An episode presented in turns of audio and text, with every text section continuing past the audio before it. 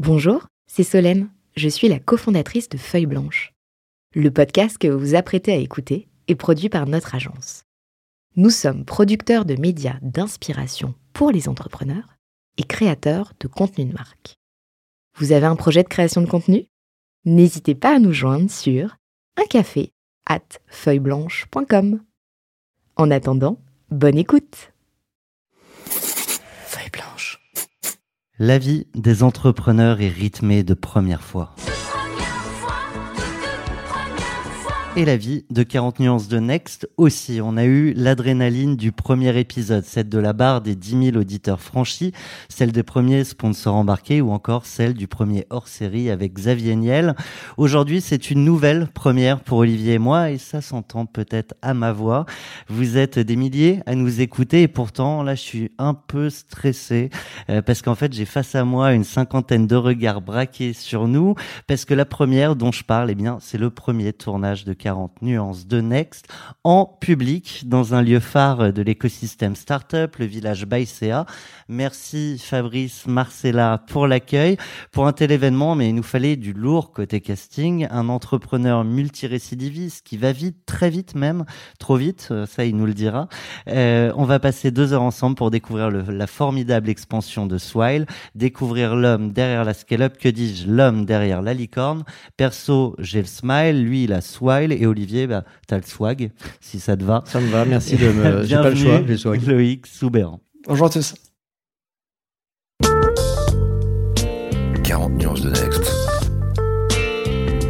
The Next 40 comme vous ne l'avez jamais entendu, animé par Olivier Mathieu et Thomas Benzazon.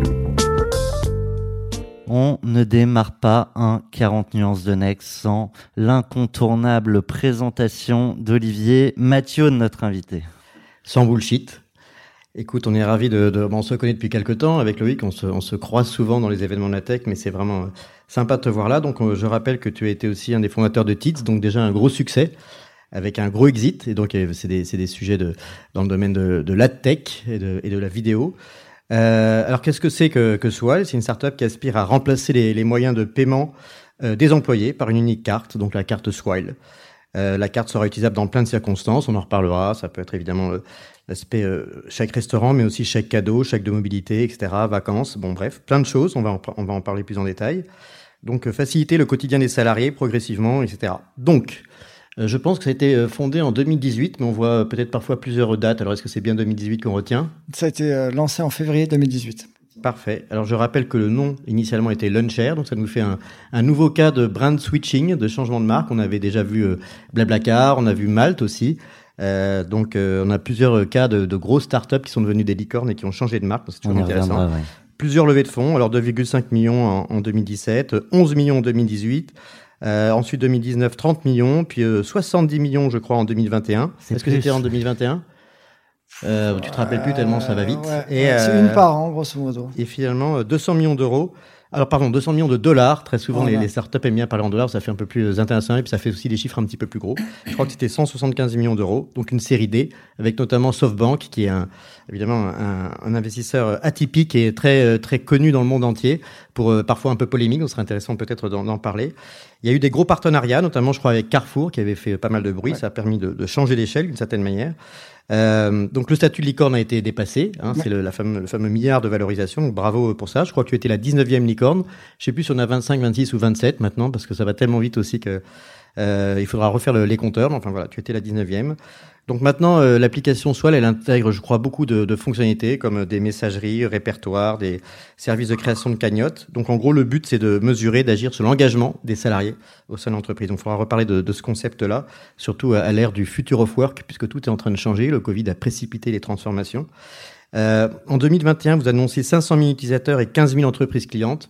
Donc, il va falloir remettre à jour ces chiffres. Est-ce que c'était euh, déjà un peu, un peu, enfin, est-ce que c'était les vrais chiffres? Et est-ce que du coup, tu communiques aussi encore sur d'autres peut-être indicateurs qui nous permettent d'évaluer la taille, parce qu'aujourd'hui, il y a ce débat est-ce qu'il faut plutôt être un, un centaure, c'est-à-dire une boîte qui fait du chiffre d'affaires qui dépasse les 100 millions d'euros, ou est-ce qu'il faut plutôt être une licorne, donc une valorisation qui est pas forcément corrélée au chiffre d'affaires, comme on le sait, surtout dans ce marché qui est aujourd'hui un petit peu bousculé? Par la crise des marchés financiers. Donc bienvenue à toi et merci de te prêter au jeu. Merci pour l'invitation. Petite réaction à chaud? Euh, sur quoi? Sur le Centaure, par exemple? Ouais. Ah bah oui, on, on souhaite tous être des centaures le plus vite possible. Euh, nous, on est en très bonne voie. J'espère qu'on pourra annoncer euh, ce statut prochainement. On t'a demandé euh, de choisir une musique pour nous euh, raconter, pour euh, nous faire danser sur euh, l'ambiance Swile, l'ADN de Swile, la culture de Swile, et tu as choisi, c'est beaucoup d'amour, Love Tonight de Shoes. Ce qui est bien, c'est qu'on peut euh, en même temps raconter pourquoi ce choix sur euh, un peu d'ambiance. En fait, ce, ch- ce choix de, Shoes, euh, il représente le, le All Hands qu'on a fait avec toute l'équipe à Monaco en septembre 2021. Et c'est à cette occasion-là où on a annoncé à toute l'équipe qu'on avait levé les 175 millions euh, d'euros et que de fait, on, on atteignait le statut de licorne. Donc là, je pense que si euh, enfin, on, était, euh, on était 500 spoilers, lors de cet événement, je pense que voilà, si, si, si on demande aujourd'hui à un Swiler c'est quoi la musique de Swile, euh, ils se souviennent de celle-là. Tu leur avais appris aussi, euh, je crois, sur un Hollands euh, que euh, vous deveniez Swile. Exactement. Ouais. Ouais. On, a des- on a une grosse culture du Hollands euh, chez Swile avec. euh, alors là, je, évidemment, j'ai rien inventé, mais avec la, la- systématiquement un One More Thing. Euh, voilà, intro- introduit évidemment par Steve Jobs. À chaque, à chaque on se débrouille pour qu'il y ait un One More, un one more Thing. Et bon, et finalement, les Swilers, limite, attendent plus le One More Thing que tout- que tout le reste. Et a priori, la prochaine fois qu'on entend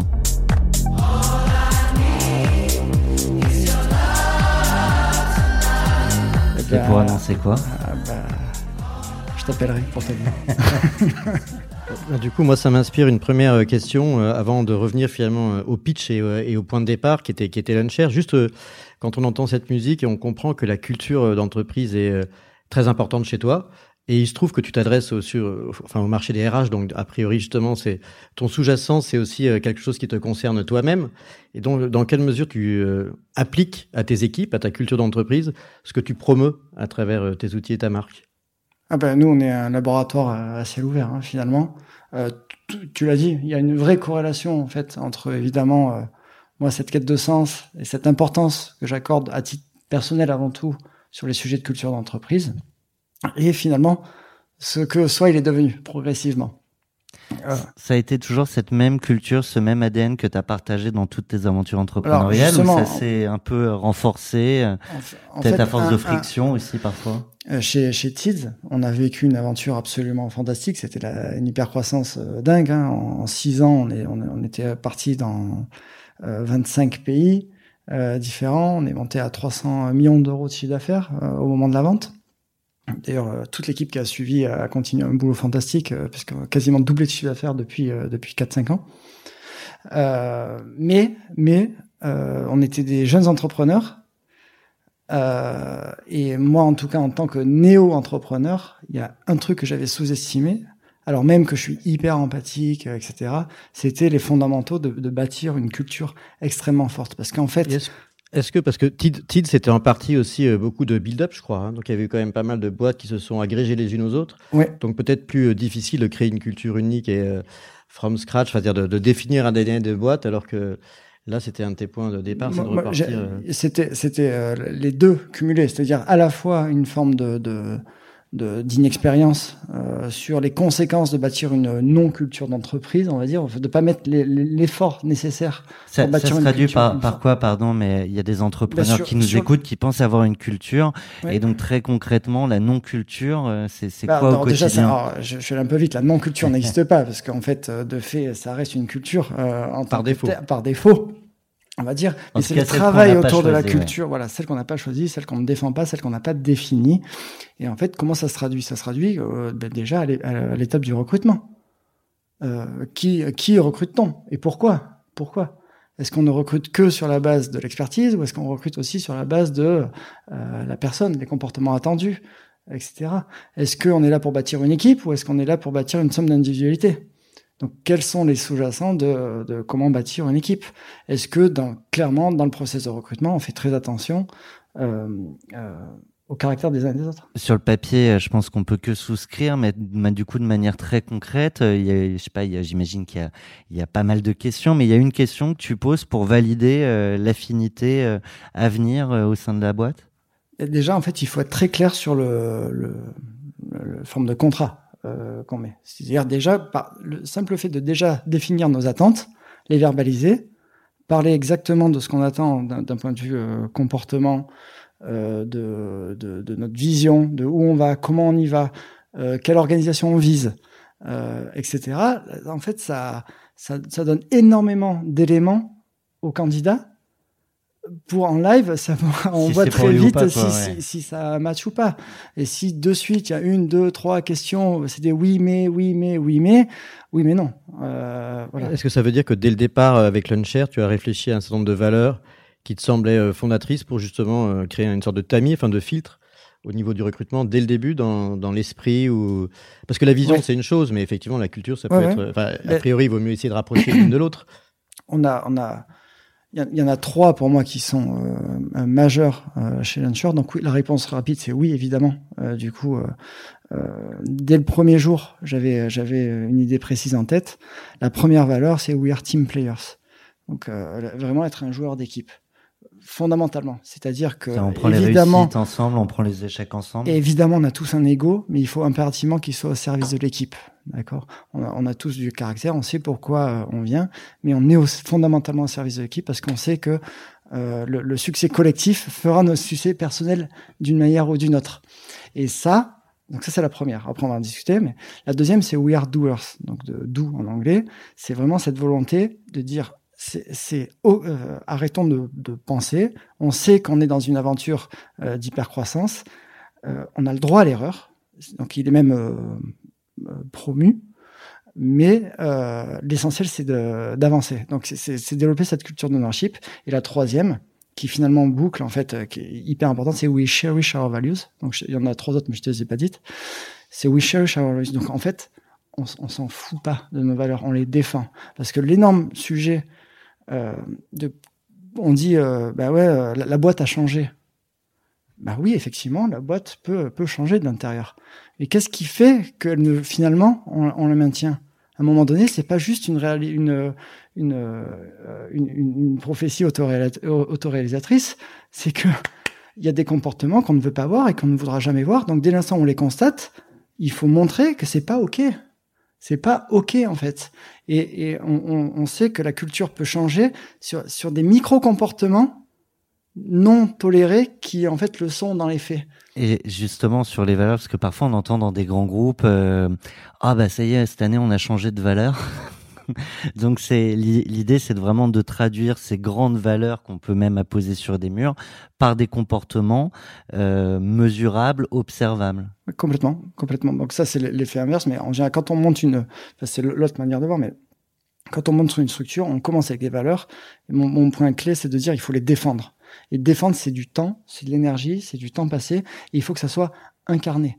Donc si c'est pas incarné au plus haut niveau, évidemment, ça peut pas euh, ruisseler. Donc il y a cette de, Est-ce ce que tu- que considères que c'est ton rôle principal à toi justement à l'intérieur de, de l'organisation? Un, un des trois rôles, ouais, bien sûr, évidemment, la, défense euh, de cette. On vient euh, d'entendre qu'il y avait deux autres rôles. Ça nous intéressera de savoir euh, qu'est-ce que ça veut dire.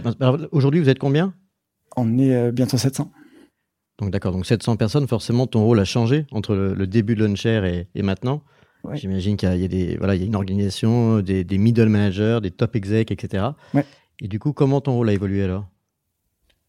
Il a évolué euh, au démarrage. euh, en fait, il, il a évolué, mais, euh, mais, mais, mais mes trois piliers sont restés les mêmes finalement. Euh, donc, On veut sa- on veut savoir les trois piliers. Les trois piliers. Le premier, c'est euh, euh, du coup la culture, tout ce qui est lié à la culture. Le deuxième, c'est euh, le produit. Et le troisième, c'est euh, avoir les moyens de nos ambitions, donc la, la, euh, la finance. Voilà. Donc ça, c'est les trois. Le, les trois- le temps que te prennent respectivement ces, ces trois piliers, c'est euh, un tiers, un tiers, un tiers ou c'est pas heureusement plus la le produit finance c'est euh, le- ça, ça prend moins de temps mais non non non euh, au début c'était euh, très très produit évidemment le temps de trouver le product market fit euh, de, de s'assurer de, de mettre euh, le projet sur les rails etc et puis très vite ça a shifté sur les, les enjeux euh, internes et de culture ouais.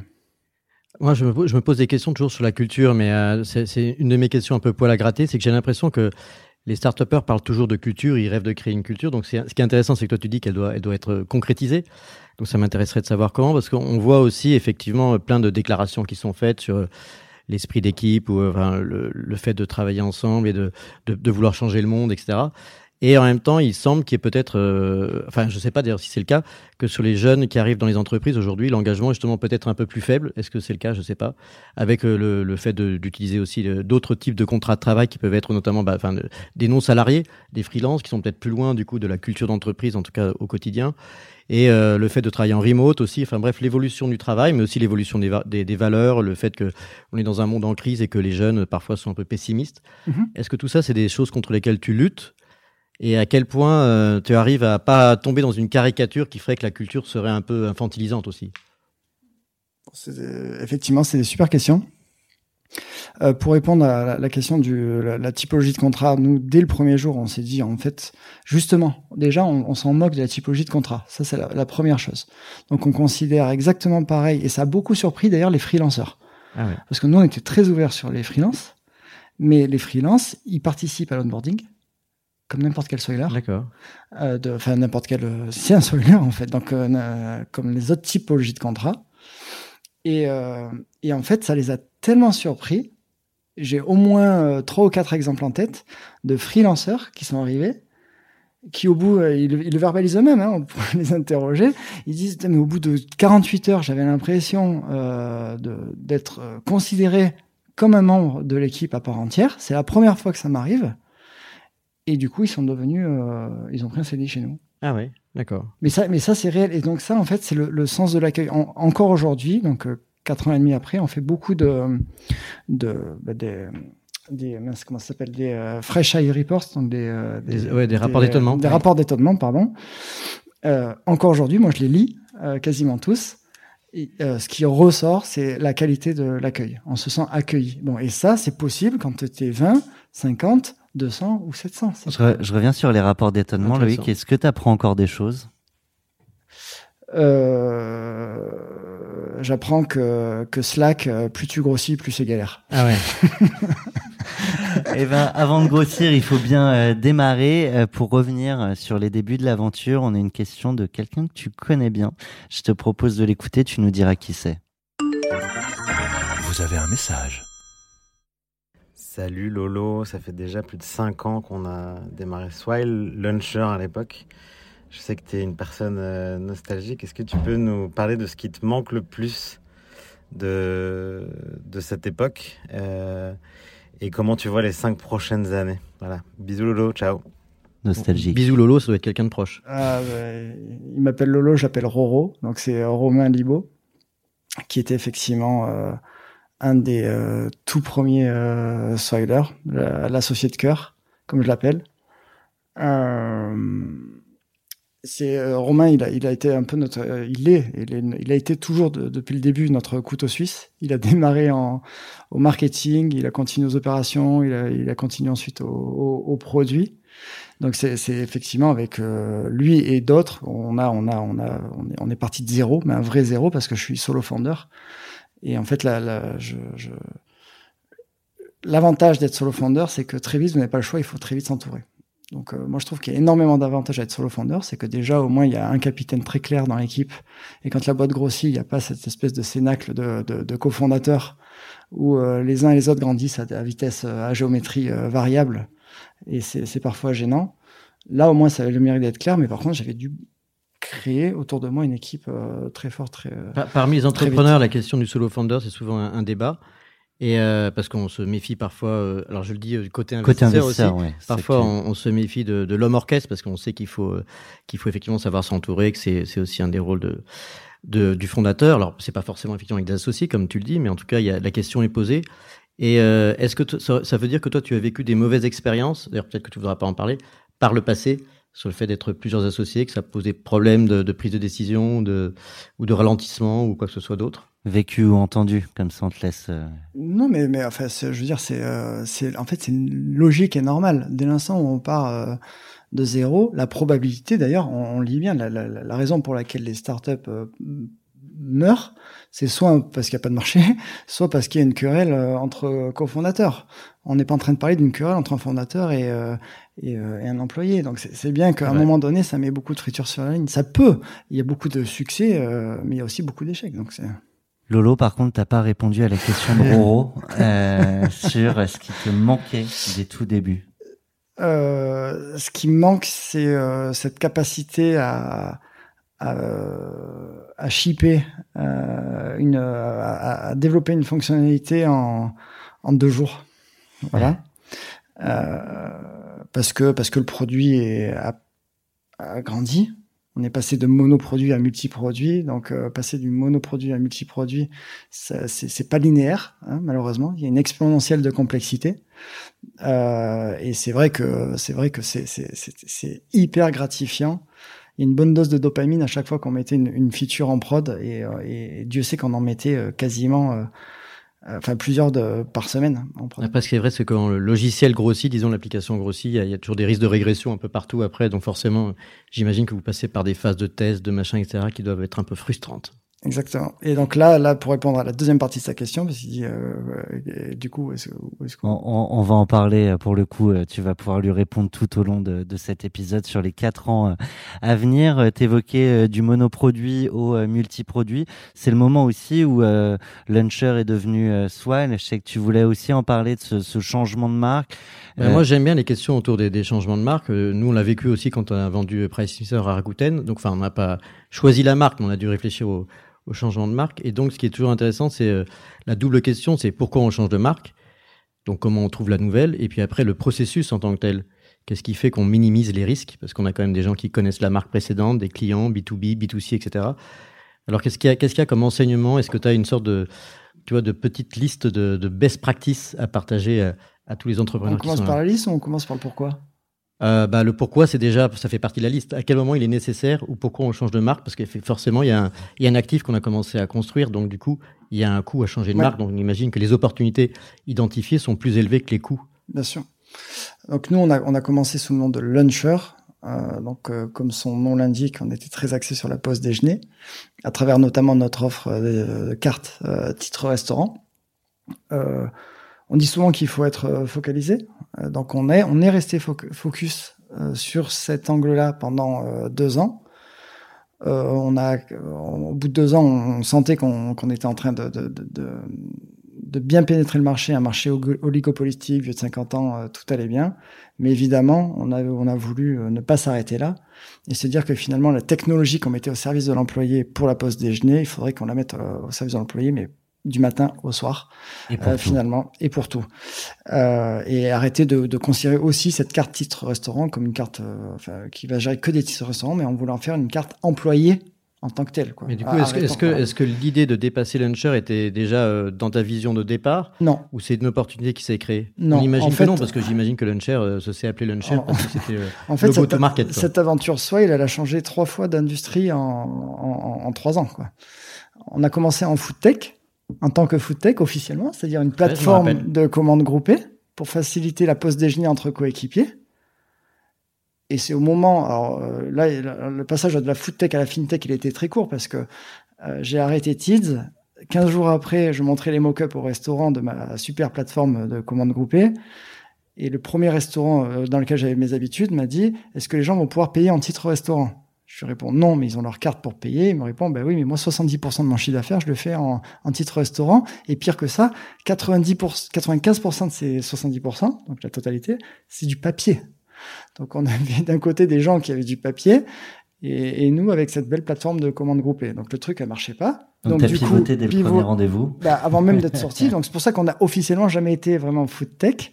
On est, on a été Ouais. connu comme étant une fintech, mais le, le projet de base, pour répondre à ta question, c'était une food tech. On a switché immédiatement en fintech.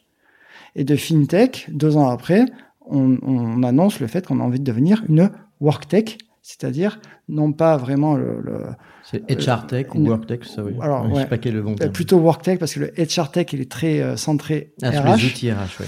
alors que nous work tech c'est très centré sur les outils employés. D'accord.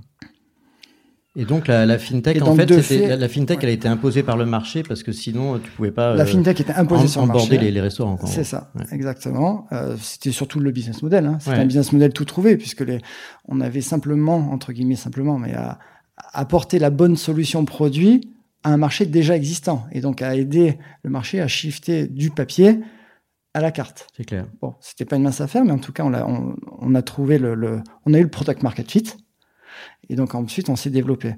Et euh, mais moi, je, je, je, j'ai trouvé que la, la, la profondeur de jeu du simple marché de titres restaurants. Alors tout le monde pense que le marché de titres restaurants c'est que français, etc. Non, le marché de titres restaurants, il y a des titres restaurants dans 33 pays dans le monde.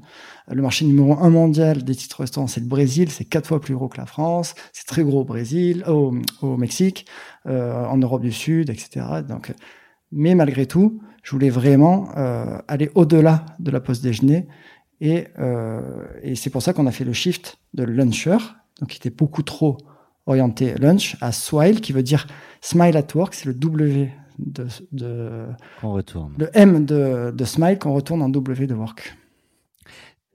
T'évoquais euh, aussi euh, certains pays. Euh, on a une question sur l'international de Laurent Garret. Vous avez un On message. l'écoute. Bonjour Loïc, Swile est devenue la 19e licorne française en 2021, bravo. Et vous êtes lancé à la conquête euh, du Brésil et du Mexique. J'imagine que vous n'allez pas vous arrêter en si bon chemin et après la France et, et maintenant l'Amérique latine, quels sont les prochains marchés que vous souhaiteriez ajouter à votre palmarès? Merci.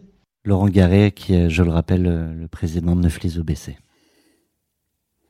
Alors, euh, on ambitionne d'être un leader mondial, donc naturellement, comme je vous l'ai dit, le, le Brésil est le marché numéro un mondial des avantages salariés. Donc on n'a pas d'autre choix que d'être euh, à la fois présent et très fort au Brésil. Et donc plutôt que de diversifier euh, nos investissements, on préfère euh, mettre tout notre focus sur ce, ce, ce, ce pays-là. Euh, le Brésil, c'est un peu nos États-Unis à nous. hein. Quand on monte une startup, très souvent, on pense aux États-Unis Ouais. en premier. Euh, quand on veut aller attaquer un énorme marché international, ben nous, il s'avère que c'est le, le Brésil. Et puis après, évidemment, on compte pas s'arrêter là. Mais sur la base d'un duo de pays très forts, euh, rentables, l'idée, c'est d'aller vers une expansion euh, globale, notamment et pas que à travers les titres restaurants ou les, avantages salariés, mais cette super app dédiée aux employés permettant de euh, gérer le quotidien en, en entreprise. Donc la stratégie finalement d'expansion internationale, ça consiste à, à obtenir une pénétration, une densité forte sur certains marchés plutôt que d'ouvrir plein plein de pays différents euh, uniquement par exemple sur le ticket restaurant. C'est plutôt pénétrer euh, et vendre, faire le En maximum est- d'upselling, je ne sais pas si on peut employer ce terme-là, à l'intérieur d'un marché, d'en Mm. faire un success case et ensuite de passer au suivant. En fait, ça, s'explique assez euh, naturellement. On n'a pas des budgets limités, malgré le fait qu'on ait euh, eu des, des beaux succès euh, financiers. Ça reste malgré tout un budget limité.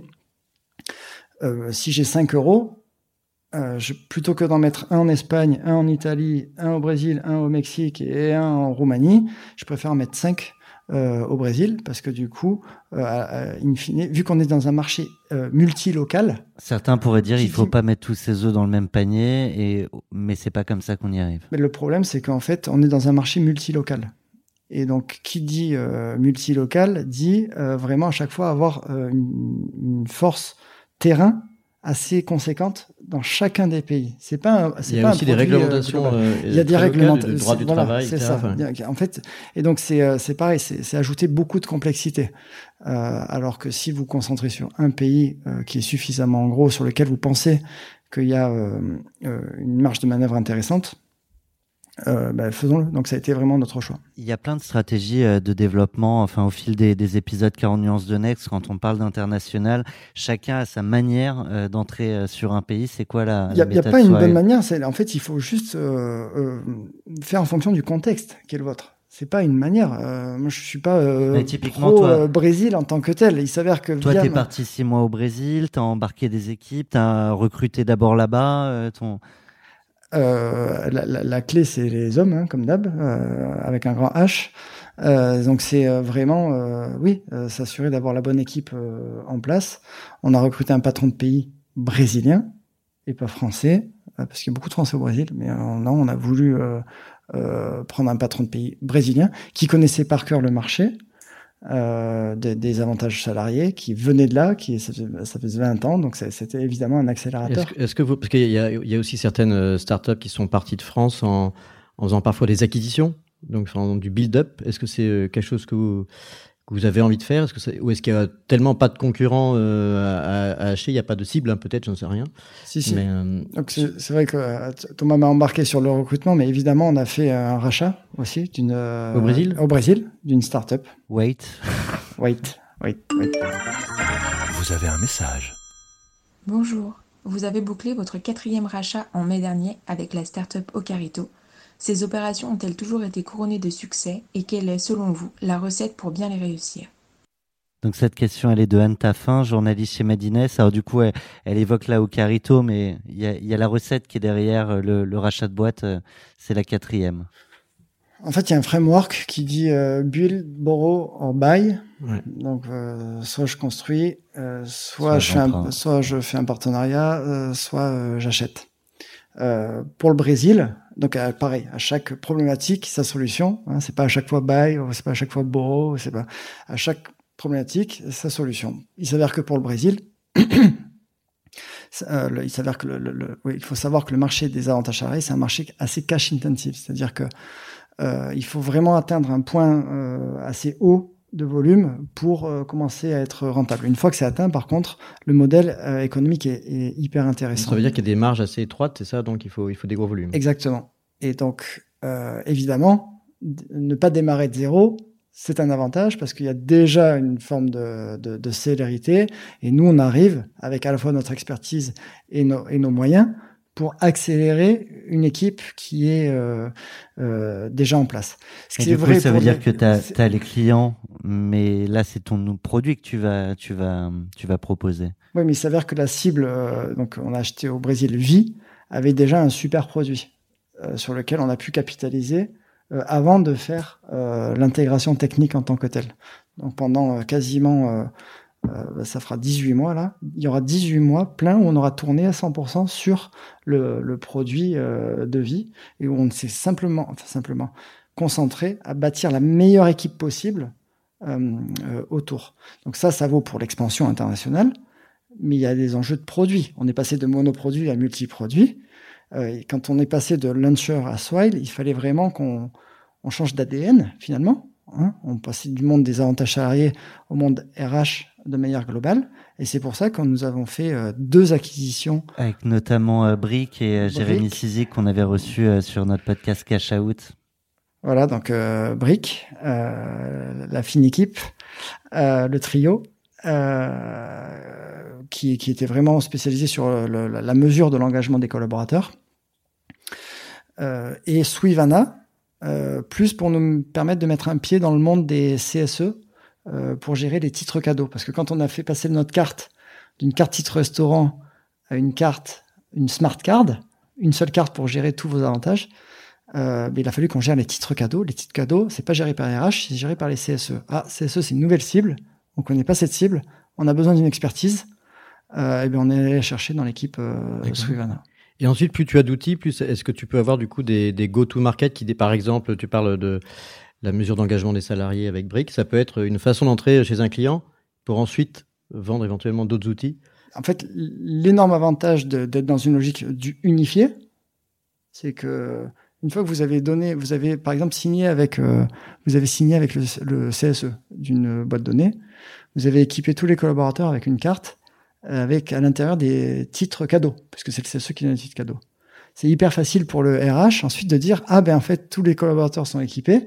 Maintenant je vais mettre les titres resto dessus. Donc il y a plus de déploiement à faire. euh, C'est du c'est du one shot. Il est smart. Hein. Ouais.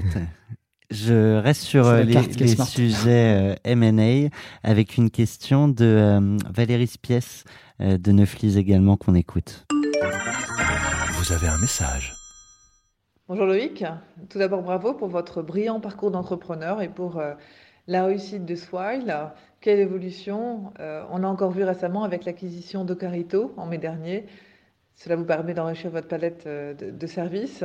Alors, euh, sans, sans dévoiler trop de secrets, quel serait le ou les prochains services que vous aimeriez proposer à vos utilisateurs? Quelles évolutions voyez-vous encore pour Swile dans les mois et années à venir?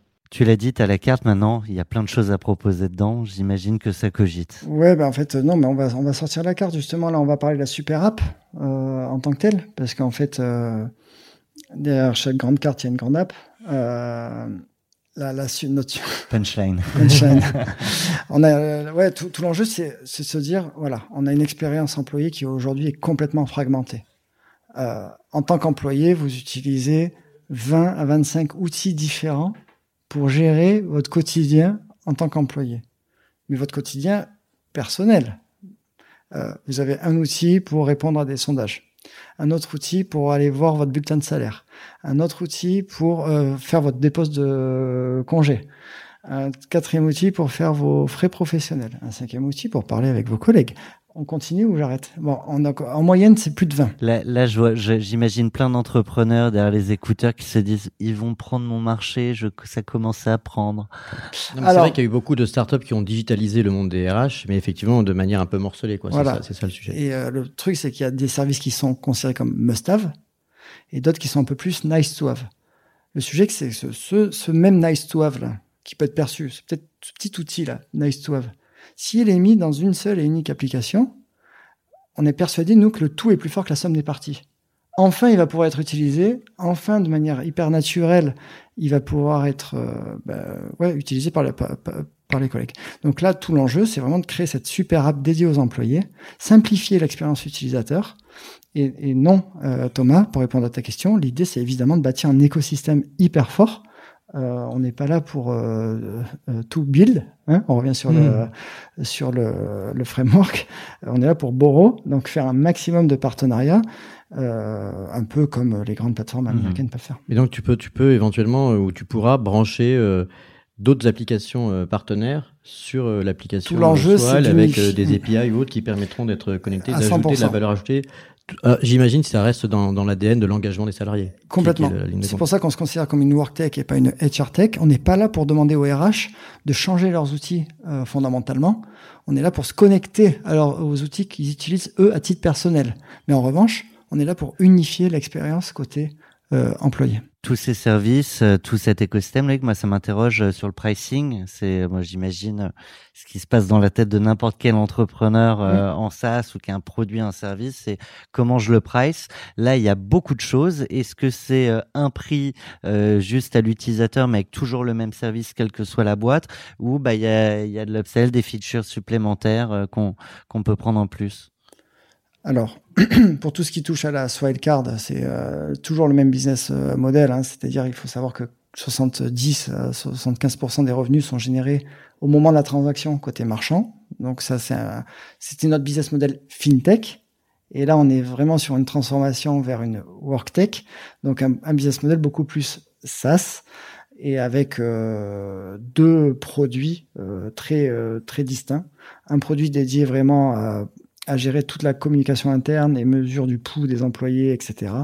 pour les, pour les RH. Donc là, il y a un prix par, euh, par mois par employé. Et un deuxième qui permet justement d'unifier tous ces outils un peu administratifs euh, utilisés par les employés. Et là, pareil, c'est un deuxième, euh, deuxième prix distinct. Je m'interroge sur les concurrents. Est-ce que il y a, d'autres boîtes qui ont pris, enfin qui ont une vision proche euh, ou une étendue euh, aussi euh, importante que la vôtre Juste peut-être pour compléter cette question, je me disais que probablement justement dans les tech, il y a des gens aussi qui essayent d'agréger des services, etc. Donc plus tu arrives sur un marché un peu plus large qui, qui fait le lien entre les travailleurs et les RH, mhm. plus tu arrives avec des concurrents qui eux viennent d'autres endroits, mhm. qui ont adressé d'autres besoins, mais qui finalement petit à petit se retrouvent un peu au même centre de de la politique euh, de, de capital humain d'entreprise. Mhm. En fait, il y a effectivement il y a un marché qui est déjà euh, très très existant, euh, notamment le, marché des HR tech. Donc toutes les HR tech, je pense, euh, à moyen terme, vont devenir work tech euh, parce qu'elles sont finalement hyper centrées admin au détriment clairement de l'expérience salariée. voilà, donc plus ça va aller, euh, moins on sera une fintech, plus on sera une worktech, et plus, plus effectivement nos points de repère seront plus dans, ce, dans cet univers. Est-ce que par exemple des gens comme Spendesk sont, euh, sont tes concurrents? On les, a, on les a reçus euh, aussi il n'y a pas très longtemps. Donc est-ce que du coup c'est... Bah, Spendesk typiquement, ça fait partie des gens qui ne sont absolument pas concurrents. Pourquoi je, vais, je vais répondre très, clairement à la question. Je sais que Loïc n'est pas langue de bois, donc il y a une, il y a une vraie, vraie, réponse. Il y a euh, Spendesk, euh, je laisserai Rodolphe euh, confirmer ou infirmer, mais c'est dommage, on l'a eu il y a deux semaines. leur cible, fondamentalement, c'est les CFO. D'ailleurs, ils font des événements CFO Connect. voilà, nous, notre cible, c'est les RH. Et une boîte comme Loomaps Loomaps, alors ce serait intéressant d'avoir la discussion parce que de ma compréhension, ils sont plus centrés sur les euh, DSI Ouais, avec euh, quand même tout un écosystème de services. Évidemment, mais, mais Ouais. fondamentalement, à qui ils vendent Ils vendent à la cible DSI. De ma compréhension. en, en grande partie. Je vois euh, l'horaire qui file et, euh, Et, et finalement, excuse-moi, peut-être ouais, un commentaire sur ça. C'est ça fondamentalement. Quand on dit rester focus, c'est pas rester focus que sur une fonctionnalité en tant que telle. On peut euh, décider d'élargir notre spectre d'activité. L'essentiel, c'est de pas changer de cible. C'est Ouais. ça qui crée du défocus en fait. C'est de vision aussi, ouais. focus sur la vision. Ouais. Alors, est-ce que, je sais pas si on arrive au terme du premier épisode, parce que j'avais une, j'avais des questions euh, sur, euh, ouais. sur la chaîne de financement, parce que t'es- c'est vraiment euh, une histoire euh, très rapide de financement. Tu as accédé très vite au statut de licorne. Et euh, on voit qu'il bon, y a eu plusieurs tours, et c'est vraiment, vraiment euh, l'histoire parfaite de la startup qui fait site, série A, série B, série C, série D, etc. Donc bravo déjà pour ce parcours. Est-ce qu'à chacune de tes levées de fonds, ça correspondait un peu à un des pivots, c'est-à-dire de Launcher à Swile, etc. Ou est-ce que est-ce que tu as une nouvelle histoire à raconter qui permet d'aller chercher bah, le ticket supplémentaire? Et après, j'aurais une autre question spécifique sur SoftBank. Ok. Pour répondre à la première, du coup, euh, oui, le seed, on l'a fait en food tech. Et donc, euh, nos, euh, Daphne, euh, via Marie, avait, enfin, bon, quand elle raconte, elle dit qu'elle est plus misée sur, sur, sur éventuellement ma capacité à pivoter que, que sur le projet en tant que tel. Mais on va dire qu'en tout cas, officiellement, c'était à l'époque de la food tech, hein, qui n'a jamais, qui n'a jamais existé. La série A, c'était trois mois après le lancement officiel de notre carte titre restaurant, sur lequel on avait déjà pré-signé sans euh, sans société, ce qui était euh, loin d'être anodin. Pour un volume d'affaires que, que tu arrives à estimer à combien, tu te rappelles? Non, bah, sans société, ça devait être euh, sans société de 10 personnes en moyenne, parce que c'était vraiment les, les startups, euh, etc. Mais en tout cas, on, on sentait qu'on on avait... C'était vraiment une, une, une, une levée d'accélération. La série B, c'était encore une levée d'accélération sur la France. Parce qu'encore une fois... C'était toujours plutôt le- la carte restaurant. Là, c'était la hein. carte restaurant. Ouais. Série A, série B, c'était la carte euh, titre restaurant. Série C, euh, Swile. Euh, Donc, changement de marque et Mais donc, Swile euh, au sens, ouais, je, vraiment, voilà, le changement de marque. Donc, assumer notre volonté et avoir les moyens d'aller étendre notre proposition de valeur. Et Series D, l'international. Donc ça amène à SoftBank. Et je euh, je sais pas si certains ont vu la, série We Crashed, mais qui parle de, WeWork. Et donc euh, SoftBank, c'est souvent au- autour de, parfois de certaines polémiques dans la Silicon Valley, c'est la capacité à survaloriser des sociétés. On pense euh, à leurs, interventions aussi dans, plein des, grosses boîtes, mais WeWork c'était la, plus la plus classique. Et, du coup, est-ce que tu vois chez WeWork un esprit particulier ou quelque chose qui qui est euh, avec beaucoup plus d'ambition Ça donne un peu l'impression quand on regarde Chez We Crash. SoftBank. Oui, chez SoftBank, pardon. Quand on a vu WeWork, on, bon, on comprend que ça crache, mais il y a quand même une énorme ambition de, des investisseurs de, de changer le monde, de changer notamment d'ailleurs le monde du travail, hein, puisque c'est le lieu de travail. Mhm. Donc, indépendamment de, des fondateurs ou de tout ce qui est raconté dans la série, il y a, on sent qu'il y a un esprit de. Déjà, c'est un énorme fonds. Enfin, ce sont des énormes fonds parmi les, les plus gros du monde. Et du coup, est-ce que tu sens quelque chose qui change aussi euh, ton ambition qui était déjà euh, grande? Euh, c'est évident que si vous manquez d'ambition, euh, vous faites un call de euh, 20 minutes et puis euh, c'est terminé. Ça c'est euh, ça c'est Avec eux ou en général certain. Avec eux particulièrement Non, tous les gros fonds de growth euh, qui sont qui existants ou apparus euh, dernièrement, les quand même les grosses grosses levées, c'est c'est c'est quand même pour donner vie à un projet d'envergure mondiale, d'une manière ou d'une autre. Il y a cette notion d'impact. On parle beaucoup d'impact. Euh, voilà. Donc euh, euh, il faut pas oublier qu'ils arrivent. Après, ça reste quand même des euh, investisseurs. Donc euh, ils arrivent, ils mettent X, ils mettront X que s'ils sont persuadés que cette boîte, en termes de chiffre d'affaires et pas de valorisation, elle est capable d'aller jusque-là. Donc, est-ce qu'il y a suffisamment de profondeur de marché? Oui, non. Est-ce que l'équipe euh, est la bonne pour mener à bien ce projet? Oui, non, etc., etc. Mais est-ce qu'ils ont beaucoup regardé tes chiffres, la, la tendance euh, de ce moment-là, ou est-ce que c'est plutôt une capacité à se projeter dans, dans une histoire que tu racontes, et puis aussi la taille du marché, etc. Mais là, j'ai envie de dire, peu importe euh, le contexte euh, économique, hein, celui d'aujourd'hui ou celui d'il y a six mois, Ouais. a drama- dramatiquement changé, fondamentalement changé.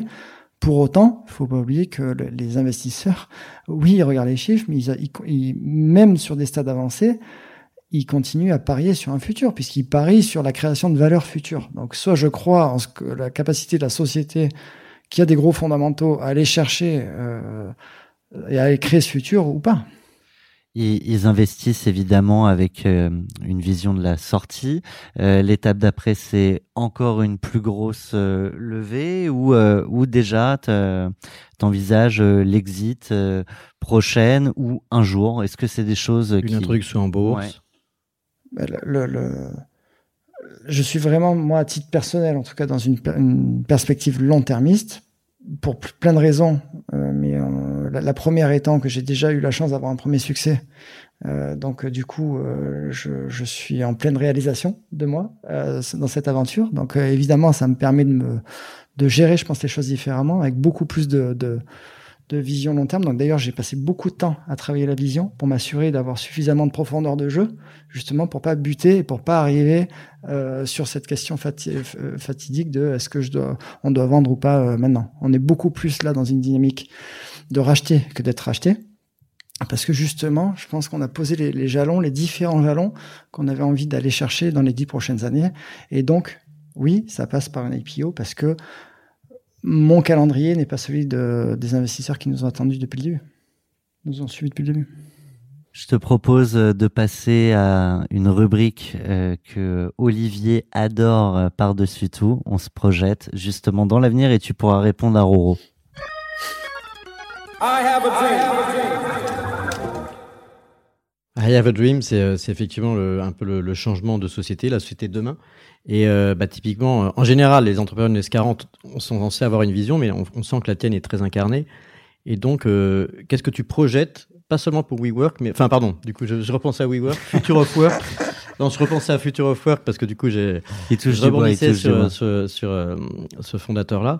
Mais est-ce que tu arrives à projeter du coup un future of work dans lequel soit évidemment une- un rôle important qui permet, euh, quand on, comme on dit pour les startups, ton play, le, terrain de jeu en fait sur lequel tu, tu, tu seras, sera vraiment énorme et, et qui sera euh, peut-être décisif dans la transformation. Alors pour toi, ça passe par l'engagement des salariés. Donc qu'est-ce qui fait que ce sera euh, un succès dans le futur? Alors, je, vais reprendre sur le dernier mot que tu as, cité, c'est le- l'engagement. L'engagement, il faut pas oublier que ce n'est qu'une conséquence. C'est pas une fin en soi, l'engagement, c'est une conséquence d'un bien-être quelconque. D'accord? Quand je dis je suis engagé, c'est une forme de, de, de conséquence, c'est de cadeau que l'employé fait euh, finalement euh, à l'employeur au sens euh, large. Euh, mais mais, mais qu'est-ce qui fait que je suis engagé? C'est ça qui est le plus important. Et donc aujourd'hui, moi, je suis convaincu que créer un monde finalement people first, c'est-à-dire où on met l'épanouissement du collaborateur au centre du jeu, fait qu'on va pouvoir, si on est tous bien, on va pouvoir créer une, une belle équipe et mécaniquement, ça aura des impacts positifs sur l'engagement, donc sur la capacité à, à retenir les collaborateurs, sur la, la, la, capacité à être engagé, c'est quoi? C'est être plus productif, c'est avoir l'impression de même pas travailler parce qu'on est bien, euh, etc. Euh, c'est euh, euh, mieux euh, créer, mieux créer son produit, mieux répondre euh, quand on est au service client aux demandes, etc. Et donc c'est un effet hyper vertueux, c'est un effet un peu boule de neige. Et donc aujourd'hui, clairement, nous ne sommes pas dans un monde people first. D'accord? Moi, je suis convaincu que la, la, la performance sociale, c'est le moteur de la performance économique. Si ça, c'est pas incarné au plus haut niveau, on est certain de pas de pas y arriver. Et, tu dis au plus, plus haut niveau, c'est au niveau de la direction entreprises sûr. ou au niveau aussi, euh, est-ce que c'est aussi la réglementation du travail? Enfin, est-ce qu'il y a quelque chose de- en plus, euh, tu vois, dans le, le droit, euh, le droit du travail au sens large euh, Est-ce qu'il y a aussi vous du lobbying que vous faites euh, Non, franchement, à, à- date, la prise de conscience est suffisante. Alors, elle n'est pas suffisante dans le sens où après, il faut avoir les bons, les bons outils euh, pour pouvoir euh, piloter tout ça. Mais à minima, vous pouvez avoir le meilleur outil. Si vous êtes dans une boîte toxique, il vous servira pas à grand chose. Hein. D'accord? Donc, il faut bien que mêler et la technologie et l'intentionnalité euh, à un moment donné est portée par le plus haut niveau. Voilà. Et donc oui, moi je rêve, je rêve d'un monde people first. Donc ça veut dire réconcilier euh, le monde des entrepreneurs, le monde des, des, salariés. En fait, si je dis ça, c'est parce que je crois que on va passer ensuite à la rubrique très politique. Euh, mais il me semble que Mélenchon a traité les, les entrepreneurs, les patrons du coup de, de parasites. Je sais pas si tu veux rebondir là-dessus, mais la, la, la réflexion, c'est surtout de se dire comment on, on réconcilie des mondes qui parfois ne se comprennent pas, alors que a priori, on est tous dans le même bateau. Mais déjà, oui, si on était un peu moins populiste, euh, peut-être qu'on n'en serait pas là. Euh, donc non, il faut justement euh, rassembler. Il faut arrêter de cliver. Et donc il y a des calculs politiques qui font que on pense qu'en en, divisant, on régnera mieux. non, c'est pas comme ça que ça se passe. je pense qu'il y a beaucoup, beaucoup d'entrepreneurs de, qui sont animés des meilleures intentions. et moi, ce que je constate, en tout cas, c'est quand, quand c'est le cas, je peux vous garantir que la confiance, elle est redonnée euh, par tous les collaborateurs et que et qu'on on grandit bien tous ensemble. Et il faut pas croire que les employés, la première chose qu'ils demandent, c'est d'avoir un salaire triplé. Il faut arrêter de prendre les gens pour des débiles. Euh, euh tout le monde sait ce que c'est un euro. Tout le monde sait que non, on peut pas euh, multiplier par deux le salaire des, de tous les collaborateurs dans une boîte, sinon ben, la boîte elle meurt. Donc donc voilà, donc c'est juste. Et les emplois avec. Voilà, donc mais mais par contre, ça nécessite d'être transparent ça nécessite d'avoir des discours de vérité, ça nécessite d'être respectueux, ça nécessite euh, euh, de, de, de, bien former aussi le management, hein, parce qu'on parle aussi souvent des patrons, mais très souvent, je vous rappelle qu'on on quitte pas une boîte, on quitte son manager, donc on le quitte quand même plus pour des problèmes euh, relationnels que pour des problèmes euh, euh, fondamentaux, politiques ou je ne sais quoi. quoi.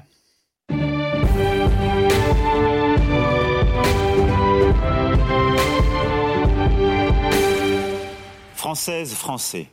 Avec un taux euh, d'abstention à 0%, on a voté avec Olivier pour que tu deviennes président euh, le temps de cette rubrique. Que changes-tu, Loïc? Ou que conserves-tu Que déploies-tu si, tu étais président si j'étais président, euh, alors déjà premièrement, je serais jamais président. Euh... Beaucoup d'entrepreneurs disent ça. Ah ouais? Bah, ah, on, est, on est mieux être entrepreneur quand même. Ouais, ouais voilà, effectivement.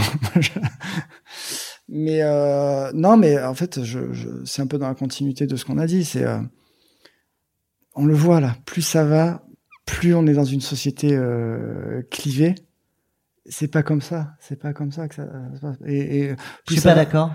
voilà, euh, plus la, la, la, voilà. Donc euh, c'est comment euh, comment euh, vraiment fondamentalement se reconnecter, comment créer plus d'inclusion, comment se comprendre, comment faire en sorte que dans les entreprises on aille recruter euh, et promouvoir, je sais pas moi, de, de via l'apprentissage, etc., euh, et, essayer d'intégrer euh, les jeunes des, des, des, quartiers qui sont euh, quand même globalement fondamentalement exclus. Bon, c'est sûr que tant qu'on leur parle pas, on n'est pas prêt de, de, de renouer un, un, dialogue quelconque. comment, bref, tout ce qui permet est-ce que de, du coup, de, promouvoir. Le...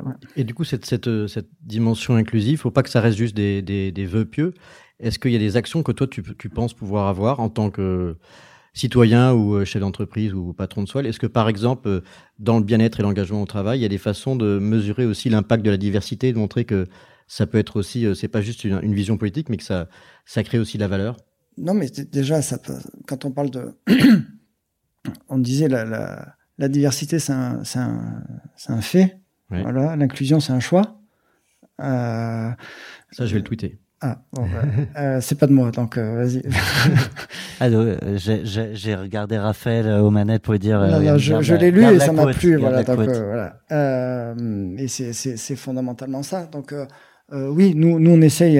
évidemment, c'est un processus itératif, mais déjà, ça passe par la parité. Hein, on s'est engagé sur le pacte parité de la de la French Tech à faire en sorte que qu'on soit complètement dans les clous euh, euh dans les temps On parle encore une fois d'exemplarité, ça veut pas dire pas faire d'erreur, mais être être exemplaire. Euh, euh, donner du temps à des associations. On est on a souscrit à ce qu'on appelle vendredi, en ah mettant aux, aux, employés de donner du temps à des associations. Euh, moi, je pense qu'on peut aller plus loin. Tu vois, typiquement, j'ai donné un exemple sur euh, l'inclusion. des populations qui sont euh, moins, moins, moins favorisées Ben ouais, ça, il faut qu'on avance. Il faut, il faut qu'on avance parce qu'encore une fois. Et tu fais quelque chose dans cette direction ou pas encore ou c'est Non, un non, projet on est. C'est-à-dire, est-ce ouais. que dans votre politique de recrutement, tu fixes effectivement à ceux qui sont en charge de recruter, de, de- de- enfin, peut-être d'étendre un peu leur spectre on, on essaye euh, le plus possible, effectivement. Le problème, c'est que en fait, c'est le serpent qui se mord la queue parce que euh, de fait, tu enquêtes de quand tu es dans de l'hypercroissance, tu enquêtes de d'expérience euh, très souvent parce qu'en fait, le gros problème de l'hypercroissance, c'est que la boîte grandit souvent plus vite que le collaborateur. Et donc, euh, il y a un énorme enjeu de mobilité interne dans des sociétés d'hypercroissance parce que tu as en permanence l'impression de ne pas avoir suffisamment de temps pour apprendre euh, ce qui est attendu de toi pour les, les prochaines étapes. Donc, Voilà. t'as pas forcément le temps d'inclure des gens qui sont peut-être. Et euh, donc, c'est- et donc c'est pour ça que je mentionnais euh, tout l'enjeu autour de l'apprentissage, etc., où il y a, il y a peut-être moins de d'enjeux de carrière passe. Est-ce que Déjà. parfois la, la boîte grandit euh, plus vite que le fondateur ou est-ce qu'on peut avoir ce sentiment aussi? Ben, alors déjà, premièrement, je continue à apprendre tous les jours. C'est ce qui fait que je suis euh, absolument épanoui. Sinon, je, je, je, je, je, je m'ennuierais. Malgré tout, je suis encore dans ma zone de confort, faut le dire, parce que à 600 euh, chez Tids, on est 700 chez Swile. Bon, c'est quand même kiff kiff bourricot. J'ai déjà connu ça. Donc j'espère pouvoir répondre à cette question euh, quand on sera 2000 ou Eh 3000. bien, on se retrouve en bah, du coup dans deux mois parce que tu vas trop vite. Euh, L'homme derrière l'entreprise, je crois que c'est le moment. Allez, relaxez-vous. Et maintenant, on parle de vous Ah, tu peux fermer les yeux, t'allonger, euh, on va se parler. euh, voilà, pas trop. Écoute, là, on est dans, la- on, on va s'intéresser à, à Loïc, qui est euh, l'entrepreneur, mais aussi qui est une personne. Et euh, je me demande, est-ce que tu as autre chose à côté que ta vie d'entrepreneur? Parce que tu as l'air tellement habité. Je pose pas toujours cette question, mais chez toi, ça a l'air d'être voilà, ta, ta bande passante et ton cerveau ont l'air complètement dans, dans l'entreprise, ce qui est pas ni un défaut ni une qualité, mais Et même sa tenue vestimentaire. C'est vrai.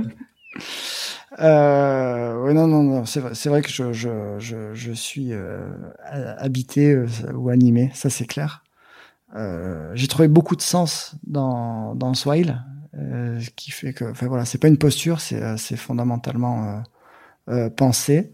Mais à côté de ça, j'oublie pas aussi que tout est une question d'équilibre et que non, le, le- ce qui se passe dans ma vie perso a un impact dans ma vie pro. Euh, Et vice versa. Ouais. Exactement. Et ça, j'en ai euh, très conscience. Donc, j'essaye d'avoir euh, un bon équilibre de vie avec ma famille. J'ai trois enfants, euh, une femme. euh, voilà, on est trois depuis deux ans.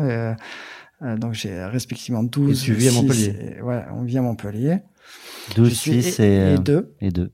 Et donc, euh, énormément aidé par ma femme qui a arrêté de travailler quand on est descendu à Montpellier, qui a accepté de mettre en parenthèse momentanément sa carrière euh, le temps de bah, que tout se mette en place, parce qu'en fait, euh, accueillir des, des enfants euh, tout en essayant de monter une euh, deux scale-up, hein, euh, Etids et, et Swile, forcément, ça c'est- sportif, donc euh, je voilà, je l'appelle ma allais- Family Officer. Tu, tu as, voilà. tu as laissé 15 jours pour savoir si elle reprenait entre les deux boîtes. Quoi. Ouais, ça, c'est à peu près ça.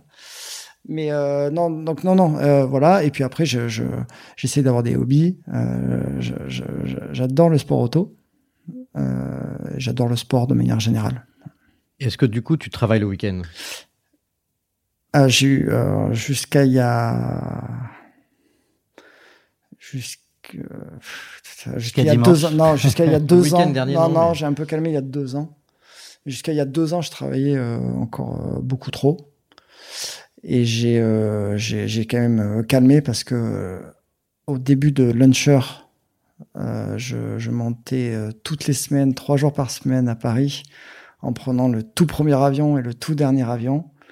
J'ai tenu deux ans comme ça. Et j'ai dit non mais là si je justement Là, je suis en train d'être bah ouais ouais bah, donc je me suis dit mais attends je, je suis en train de bâtir un truc où je, je je suis hyper excité à être euh, dans dix ans mais je tiendrai pas dix ans comme ça. Ouais, parce que c'est un marathon. Donc, Donc, effectivement, c'était Ah en ben, sprint. complètement. Et donc j'ai complètement euh, quand même j'ai essayé de, de réduire un peu. Après je suis quand même toutes les semaines à Paris. Tu, tu l'as dit, tu es aussi euh, père. Euh, moi, je me rappelle un, un entrepreneur qui, qui avait une boîte d'à peu près un milliard et euh, qui, euh, un peu âgé, hein, à qui j'ai demandé euh, s'il regrettait quelque chose dans, dans sa grande réussite entrepreneuriale. Et c'était le fait de que sa femme l'ait quitté, que ses enfants lui parlent plus. Euh, dans cette période que tu as évoquée des, premières années d'hypercroissance, à quel moment, enfin déjà comment tu arrives à jongler entre ces deux vies qui vont très vite et des enfants qui grandissent a priori aussi vite que tes boîtes? Bah Déjà parce que encore une fois, et là je, remercie ma femme qui me, qui est un peu mon, qui m'aide à, prendre conscience de tout ça. Donc euh, j'ai conscience de tout ça. Euh, du coup, je, je, suis présent à 19h quand je suis à Montpellier euh, pour le dîner. Je couche mes enfants, donc je fais une pause de 19 à 20h30. Et après, je peux, je peux retravailler. Et tous les samedis matins, j'amène mon fils au foot aussi. Donc c'est très important euh, pour moi. Donc on a quand même l'impression de passer des, des bons moments. Et alors là, euh, merci, euh, entre guillemets, hein, la pandémie. Parce qu'il y a une chose que je ne faisais pas, c'est-à-dire que bah, les enfants, ils ont, ils ont pas mal de vacances, hein, évidemment. Donc ils partaient en vacances sans moi. Euh, ce qui est, euh... Donc grâce à la pandémie, vous êtes restés ensemble. Exactement, parce que du coup, je peux les suivre, euh, je peux les suivre, travailler à distance, mais au moins je suis avec eux euh, le matin, le soir. ils ont l'impression, ils savent que je suis pas complètement là, mais mais je suis quand même là, quoi. C'est quelque chose que tu as gardé de la pandémie, c'est on part ensemble. On part ensemble. je, je, bosse, une... mais on part ensemble. Je pose une question un peu un peu provoque du coup sur le sur le rapport. Alors tu tu me répondras comme tu veux ou si je suis hors sujet, mais sur le rapport homme-femme le fait que du coup la femme s'arrête de travailler, ça sent le, schéma un peu ancien où du coup l'homme. Euh, et là, toi, tu dis family officer. Je dis, évidemment, j'ai bien compris qu'elle a un vrai rôle et ma femme n'arrête pas de me le dire aussi à moi, donc euh, je comprends le, sujet. Mais est-ce que, est-ce que, honnêtement, si par exemple ta femme te disait qu'elle voulait lancer une entreprise, tu serais capable de faire la même chose que ce qu'elle a fait? Euh, en sens inverse, c'est-à-dire, tu vois, de, de, se mettre, de toi, de te mettre en pause Franchement, franchement, ouais. Franchement, ouais. J'en attendais pas moins. Non mais franchement, et d'ailleurs je lui ai dit, je lui ai dit parce que typiquement, euh, là je sais, tant mieux c'est enregistré comme ça pour le ressortir plus tard. Euh, si euh, elle, est, elle a accepté de descendre à Montpellier, une ville qu'elle connaissait pas euh, du tout, euh, si elle a besoin euh, plus tard qu'on bouge de ville, etc., pour qu'elle puisse s'épanouir, etc., je la suivrai avec plaisir. C'est, c'est, on est ensemble, il n'y a pas de problème. Et, et elle le dit elle-même. Elle, elle a, elle a on avait besoin de bâtir un truc ensemble, au sens ensemble. Et elle s'est dit, là, il y a une opportunité qu'on peut pas laisser euh, passer. Elle devrait euh, être investisseur. Hein. De elle-même, quand euh, on a vendu Tease, elle m'a dit, mais alors Launcher à l'époque, soit elle m'a dit, mais ça va aller encore plus fort, plus vite. Donc en fait, c'est ma première supportrice. Donc on, est, ouais, on est ensemble, quoi. Ah, c'est génial.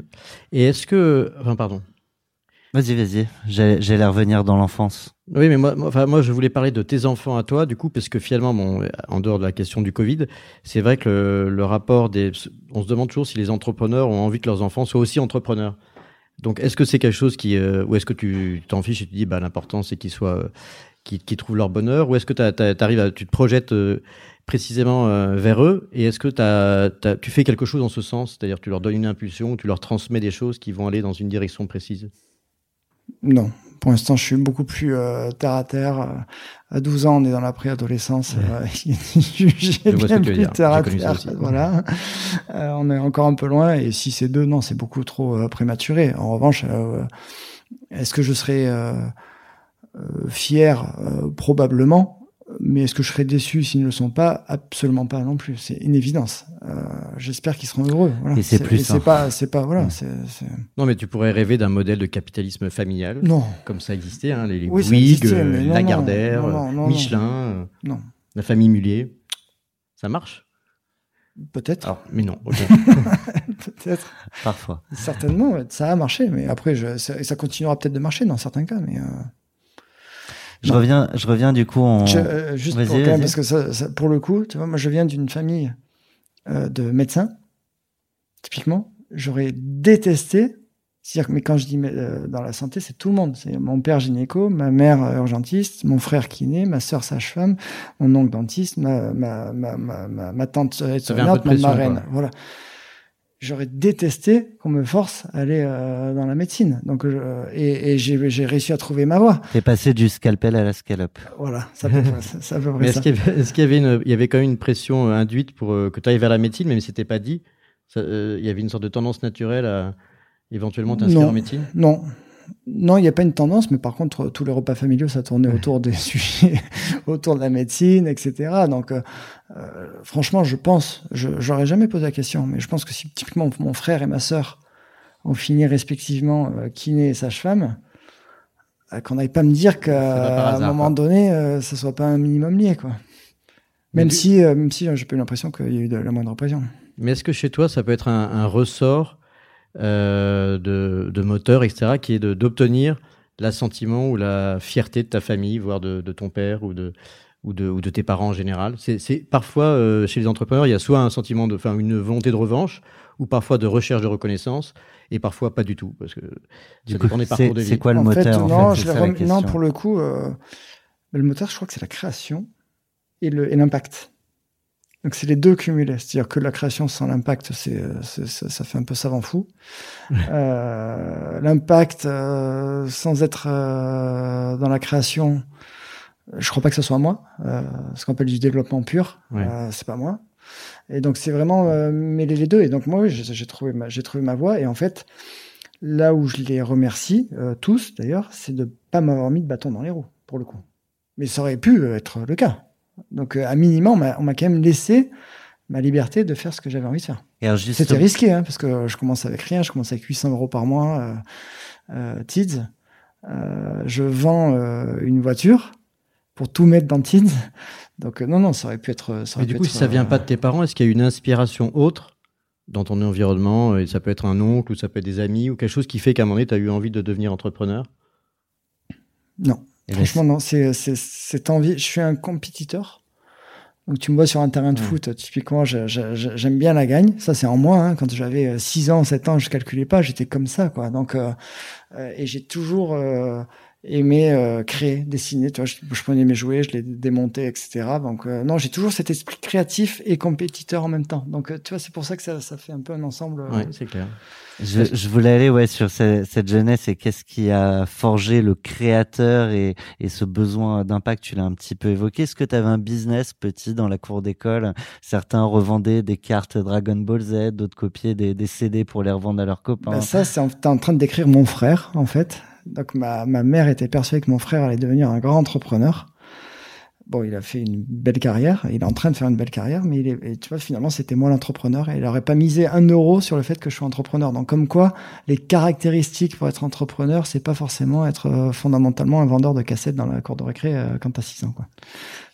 On est joueur. Euh, je l'ai dit en intro, euh, l'entrepreneuriat, c'est euh, les toutes premières fois. Ce qu'a dit aussi Olivier en intro, c'est qu'on fait zéro bullshit. Alors, je te propose question, réponse euh, tac au tac.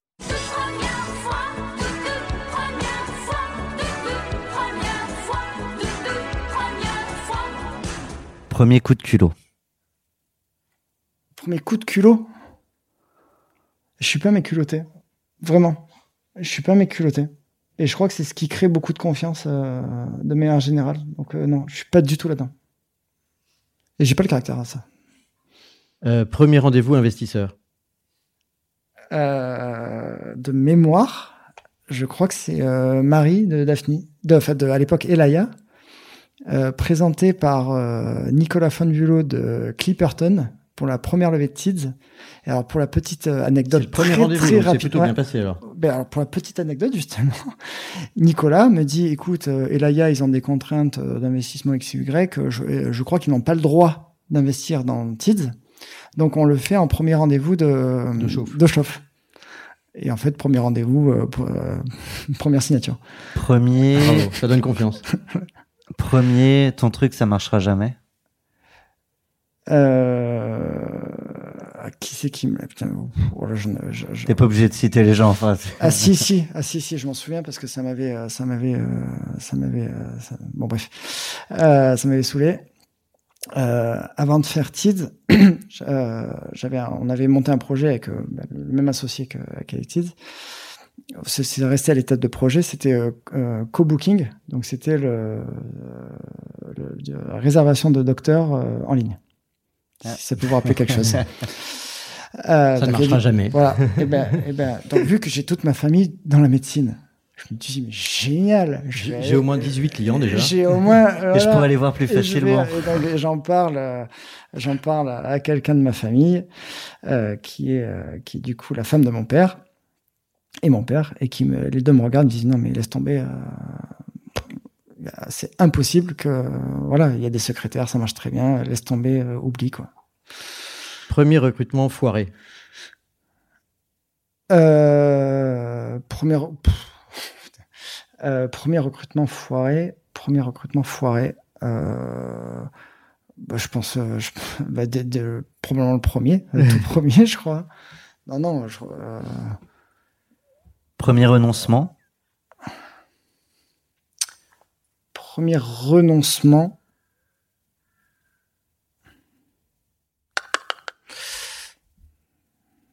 J'ai pas là en live. Alors, Pas de problème. Un dernier premier. Premier achat que tu as fait après euh, ton premier exit. Ah, super.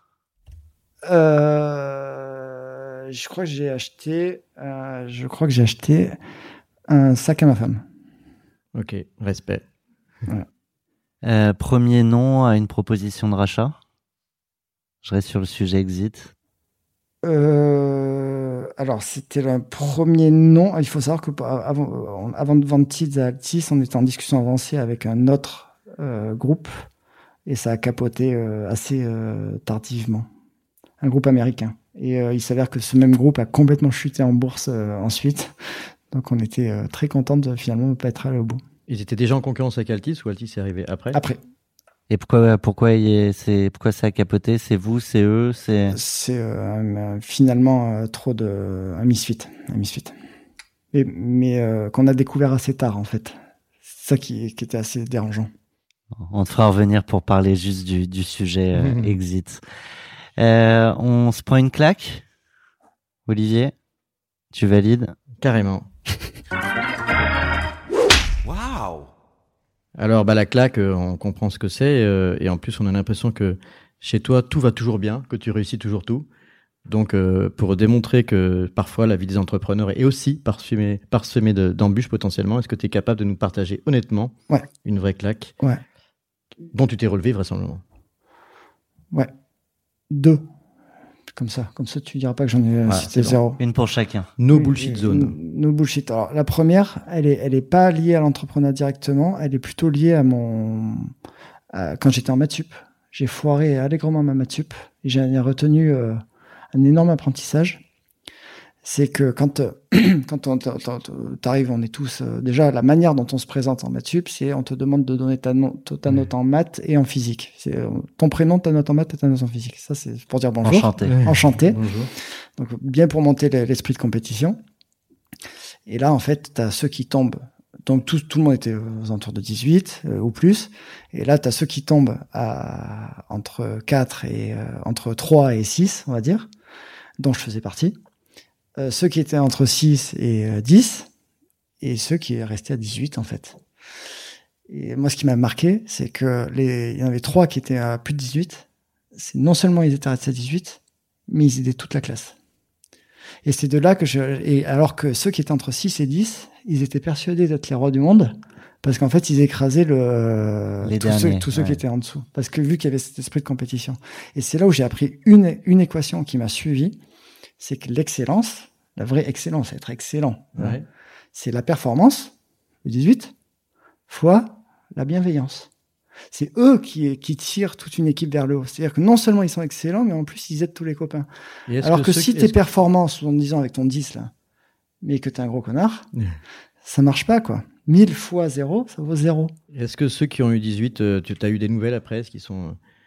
Euh, Euh, j'avais, j'ai eu euh, deux d'entre eux qui m'ont envoyé des petits messages sympas euh, parce que après j'avais, j'avais euh, arrêté du coup. Enfin, j'avais pas fait la deuxième ah, année. T'as t'as laissé tomber du coup. À, à Je suis allé au bout, mais je suis allé au bout, mais j'ai 6 pas fait la 10. deuxième année. Et quand ils avaient vu euh, Tids, ils m'avaient envoyé un petit message. Tu nous as promis deux claques. La deuxième, c'est euh, Tids, euh, où on doit faire une grosse restructuration euh, côté tech, euh, je- une, une réorg euh, fondamentalement. Euh, là, ça, ça va pas parler, je, je sais pas comment le dire simplement, mais il y a une grosse réorganisation à faire. Euh, on, on passe de component team à feature team, donc. euh, Et en fait, ça, ça se passe hyper mal. Euh, côté humain ou côté Côté tech humain. Côté, enfin, parce qu'il y a des résistances de partout, partout, partout. Et là, je comprends pas. Parce que nous, on est animés par les meilleures intentions du monde. Et on, ne et on voit bien que c'est la bonne chose à faire, vu notre contexte. Et euh, ça se passe pas, quoi. Et vous êtes euh, cofondateur. Et vous voyez qu'en fait, il y, a des, y a des pots de banane dans tous les sens, vous comprenez pas. Et en fait. Tu as fini par le comprendre? Ben oui. Ben, je l'ai fait compris et ma conclusion, c'est la culture. Ah oui, d'accord. Donc ma conclusion, c'est de dire, mais en fait, c'est normal, on n'a pas fait gaffe. Chacun, chacun se voyait à, à titre individuel, il n'y a pas de problème, mais on était tous là pour des raisons différentes, en fait. Donc si on sait, si on ne dit pas les choses entre nous dès le début, évidemment que quand on doit euh, changer de cap, il y en a qui, qui lèvent les pagaies, il y en a qui remettent mm. à contre-courant, il y en a qui euh, ça, ça, peut pas marcher quoi. Et ça, ça m'avait euh, et ça m'avait marqué parce que c'était un. est-ce que ça a mis la boîte en péril aussi ou pas? Est-ce que ça, ça risque Non, mais on l'a fait dans la douleur. Euh, on a dû euh, changer euh, de, de CTO. On a, enfin, été compliqué. Été compliqué et je trouve que ça en valait pas la peine. Et, et moi, à titre perso, vu que je suis hyper empathique, etc., j'ai, je. T'étais pas heureux de cette situation Non, non, non, non, non, pas du tout. Et ça avait duré six mois, et donc c'est pour ça que je m'en souviens très long, bien parce que j'ai trouvé ça trop long, quoi beaucoup trop long. Carte blanche pour 40 nuances de Next. Un café noir, une carte blanche.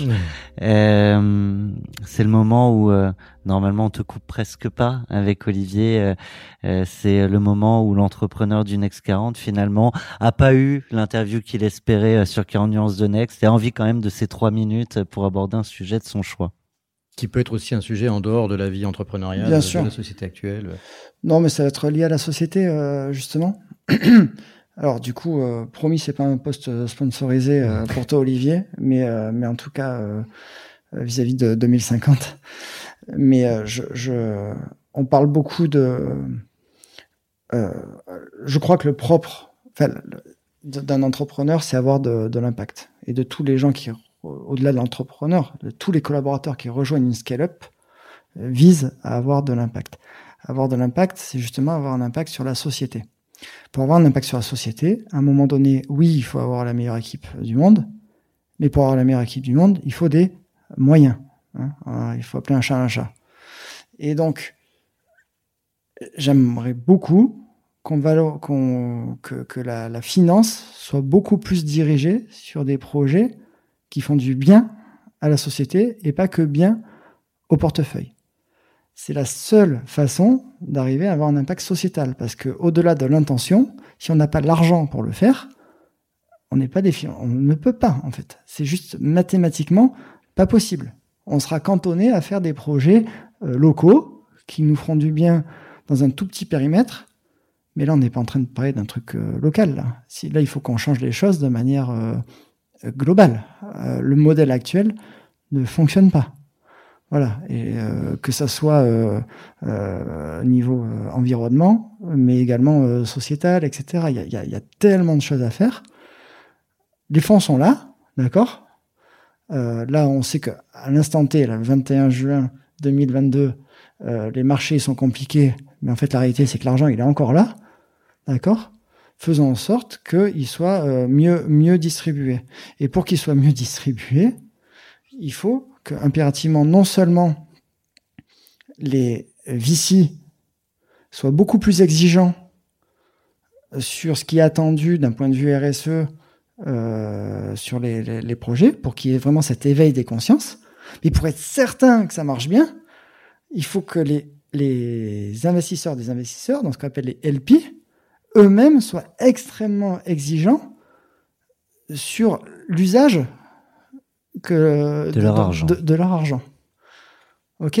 Dans, dans, le monde des, des en tant qu'entrepreneur, moi je sais trop que euh, si on veut lever, il faut cocher des cases. Je réduis le truc euh, au plus simple, euh, la plus simple équation. D'accord? Il y a des cases à cocher. D'accord? Donc, j'ai, à titre euh, d'entrepreneur, j'ai envie d'avoir un impact, donc je sais que j'ai besoin de cet argent, donc je suis pas fou, je vais me débrouiller pour cocher ces cases. Bon, et eh ben si ce même VC me donne d'autres cases à cocher, et eh ben je vais aller cocher les autres cases. Donc c'est bien que ça a un impact à un moment donné. Et ben si les VC eux-mêmes, avec leurs propres cases à cocher pour, euh, pour récupérer l'argent des, des LP, et ben je crois que par effet de chaîne, le monde s'en porterait euh, euh, beaucoup mieux. Et donc il faut vraiment qu'on change de manière systémique le, le, le mode de financement de, de, de l'écosystème. C'était une prise de parole bénévole de Loïc Soubéran pour 2050. Non mais bah, c'est vrai que moi j'aurais, je pourrais répondre pendant des heures parce que c'est ce qui nous anime, hein, c'est de changer le monde de la finance. On dit euh, crafting a fertile future, starting with finance. C'est qu'on pense effectivement bah, que c'est par l'argent qu'il faut commencer. Ben, Donc il faut changer euh, les critères, euh, notamment de mesure de la performance. Il faut changer la façon. Et c'est vrai que ce que tu dis sur le, le- le- je, finirai juste là-dessus parce que c'est pas le podcast de 2050, c'est trop tentant. Mais euh, l'idée de cocher des cases, ce que re- ce que dit souvent euh, donc mon associé que tu connais bien, donc euh, Marie Eklund, c'est euh, c'est qu'effectivement les VC sont souvent un peu comme du machine learning en train de reproduire des schémas passés. Et donc les entrepreneurs, bah, ils rentrent dans ces cases-là en disant bah voilà pour lever de l'argent il faut faire comme ci comme ça. Donc c'est une sorte d'intelligence artificielle qui euh, qui est basée sur les datas euh, des années passées. Donc, changeons euh, le il, faut, logiciel. il faut arriver maintenant à, à inventer le monde de demain et donc à souffler le vent plutôt qu'à se laisser porter par le vent. Oh, j'adore. Euh, quote, mais Euh, ça m'amène à deux questions, euh, Loïc. La première, c'est, je pense qu'on peut pas euh, dire il y a des cases à cocher après avoir évoqué euh, tout ce sujet de ce qu'on fait de notre finance pour euh, peut-être partager quand même quelles sont les, les cases à cocher à tes yeux euh, pour euh, convaincre les investisseurs. On a plein d'entrepreneurs, euh, plein de jeunes start déjà face à nous. Là, c'est la première fois et ça fait plaisir. Euh, mais aussi surtout derrière les écouteurs. Tu, tu le résumerais comment? Et je te pose tout de suite ma deuxième question, comme ça tu pourras enchaîner. C'est toi, du coup, en tant qu'entrepreneur, et peut-être aussi après le, le cash-out que tu as fait avec Tids, tu dois investir, je présume. Euh, voilà. Comment tu, tu as ajouté, toi, cette case impact euh, dans tes invests? Euh, alors, les cases à cocher jusqu'à il y a peu, c'est alors ça dépend des stades évidemment, hein, mais euh, les cases à cocher, c'était quand même la, la croissance à tout prix. Donc, euh, les, on va dire les, combien, 4-5 dernières années, 4 5 4, 4, 4, 4 dernières années, c'était vraiment la croissance à tout prix. Euh, et, de, et de manière euh, évidente les deux dernières années, c'est parti un peu, c'est parti un peu haut. Euh, Dans la croissance à tout prix, il y a deux choses. Il y a d'une part le fait de croître sans forcément se préoccuper de gagner de l'argent. C'est un premier biais purement financier. Et puis il y a aussi sans se préoccuper des impacts sur la société euh, en plus. et, et l'environnement, etc. Ce qui est deux choses, deux choses qui sont un peu, disons, qui font marcher sur la tête. Mais du coup, je pense que oui, oui. Mais en tout cas, le, le monde de l'investissement se contentait largement de la, la- la première, croissance, de la croissance euh, à tout prix, peu importe le coût euh, que ça a engendré. Euh, là, il y a un changement de règle du jeu euh, qui est apparu depuis, euh, on va dire, les deux derniers mois, euh, qui est à la fois très clair et très net, dans le sens euh, rapidité de changement de, de, de règle du jeu où on cherche plus la croissance à tout prix, mais on cherche une vraie croissance euh, saine et rentable. Donc où l'enjeu d'efficacité et de profitabilité euh, revient euh, au centre euh, du jeu. Donc évidemment, le maître mot de tout le monde, c'est l'agilité. Et, et, et cette règle du jeu-là, je pense qu'elle va être vraie sur le prochain cycle, c'est-à-dire les deux, trois prochaines années, le temps que, les choses se posent. Mais oui, on rentre quand même dans un cycle un peu moins d'hypercroissance, un peu plus de maîtrise. Et voilà. Et le deuxième, c'était, euh, ben non, je vais te décevoir, mais en fait, je suis pas investisseur parce que j'ai un énorme, alors je sais pas si c'est un défaut ou une qualité, mais je suis monotache, mais un vrai. donc je, je ne, je, je ne sais, et un peu perfectionniste. Et donc de fait, si je suis pas dans la maîtrise du pourquoi, du comment euh, j'investis, du machin, Et l'exécution. et le- machin, ça me va pas, j'y arrive pas. Donc euh, je suis un piètre investisseur. Ouais, tu l'es pas du tout, du coup. Donc, euh, ça, Oui, voilà. ça me permet même pas de se. Donc c'est pour se ça que je préfère ne pas le faire. peut-être un je- jour. Mais quand j'aurai le temps, euh, dans ma De le tête. faire bien. Voilà, exactement.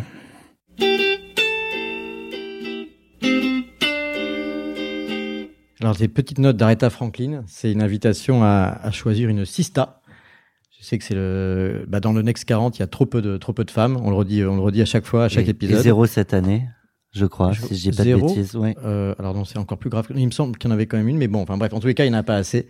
Et de toutes les façons, même dans les, dans les baromètres France Digital régulièrement, et ça, on voit qu'il y a moins de 10% des, des start qui sont des start Donc c'est aussi, euh, indépendamment de trouver des solutions, on peut au, au moins les mettre en lumière. Donc coup de projecteur du podcast 40 nuances de Sista.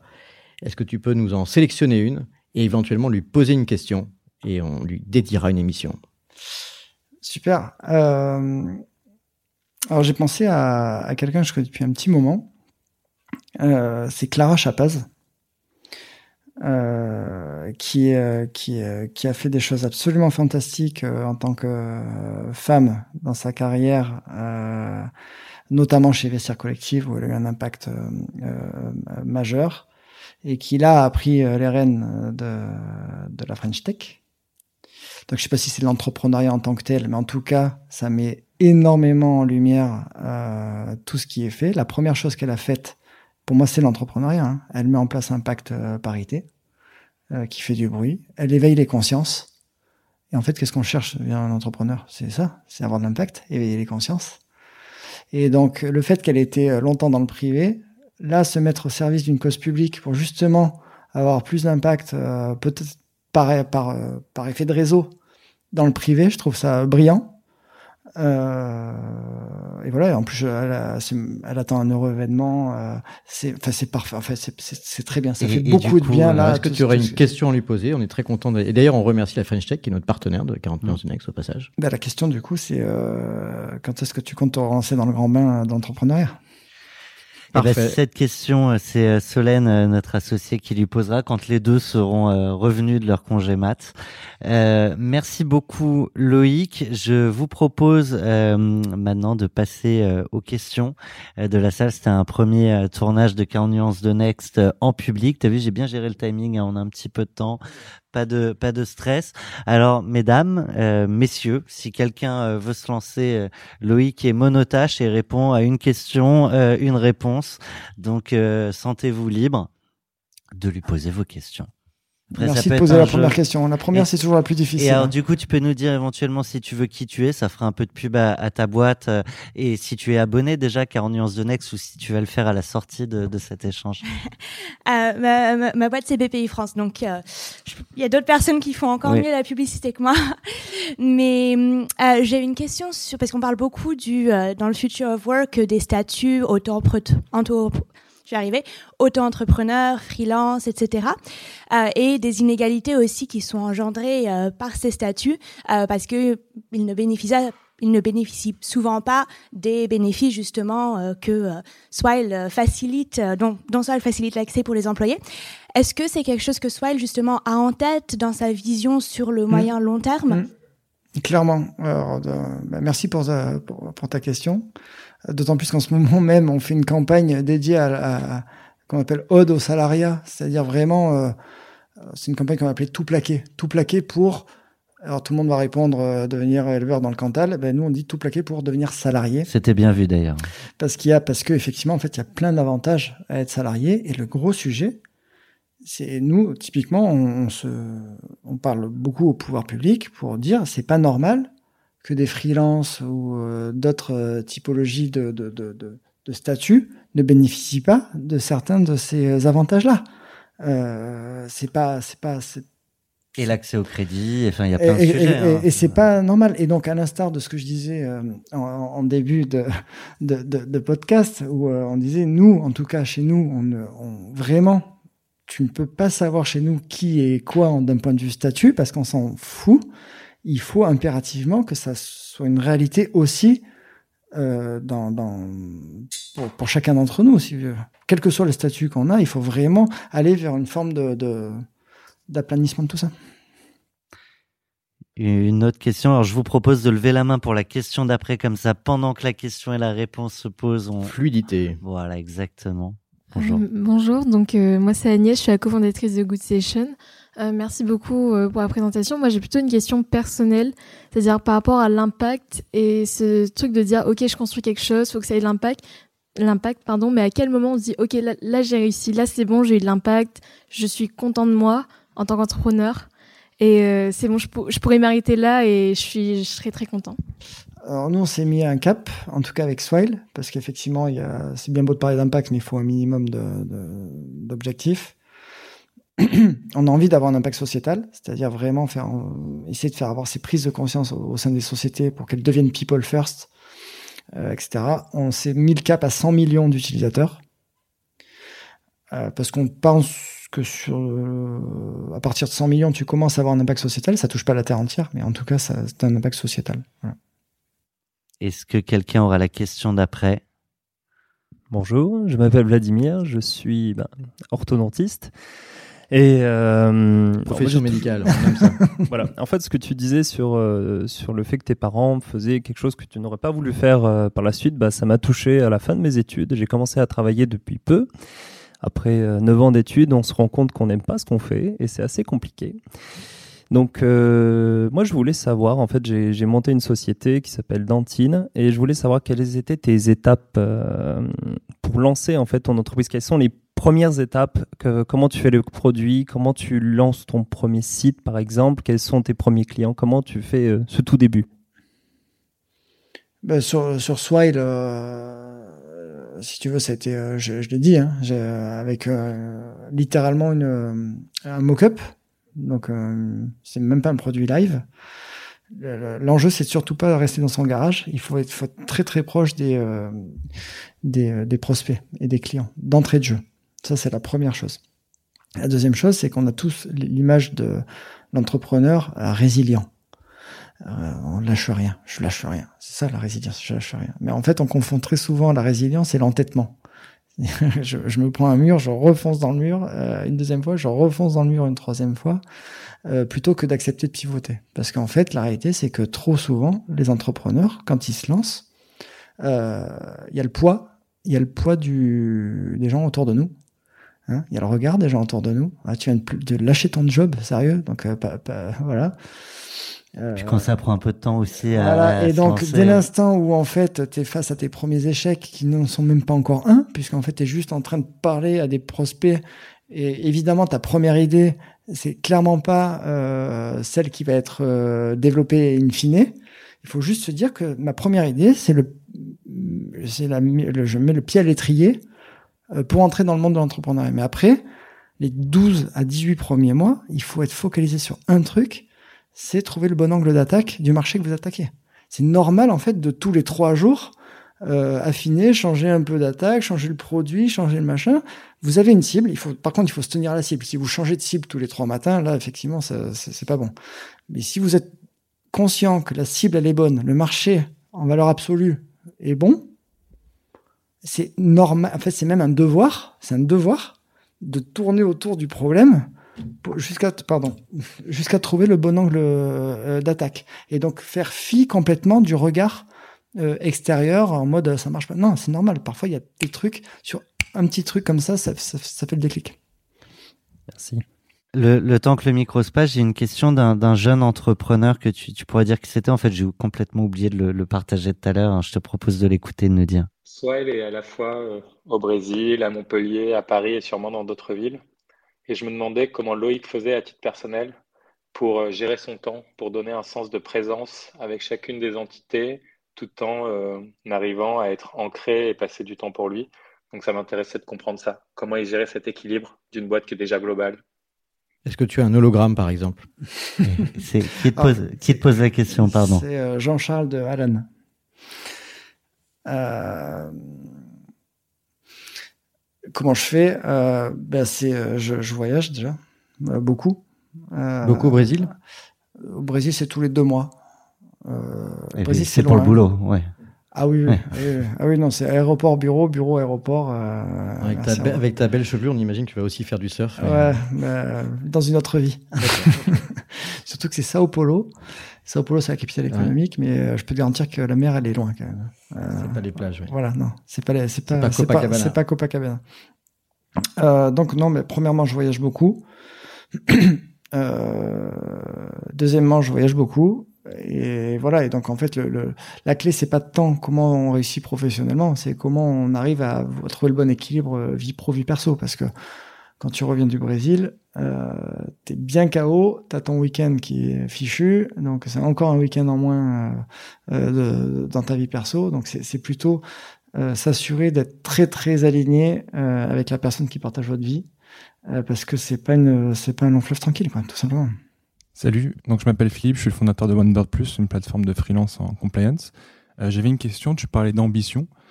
Comment tu alimentes ton ambition?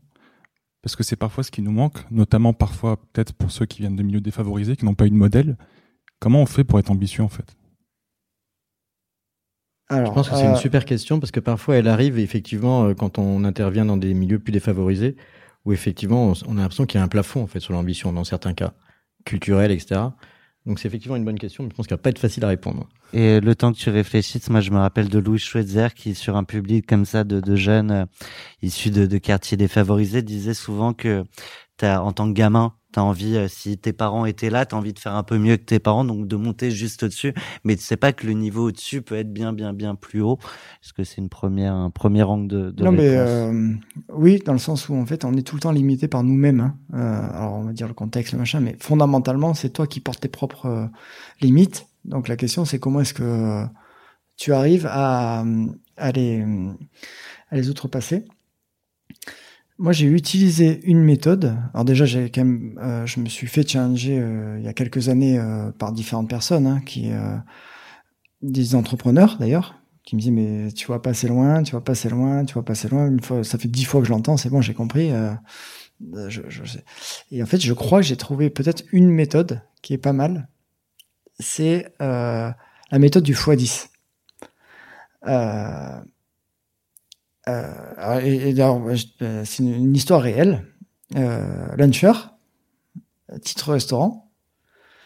J'ai une discussion avec un investisseur et on se dit, on, sent qu'on a quand même la licorne dans les mains parce que bon marché, bon angle d'attaque, etc. Et comment on crée la décacorne?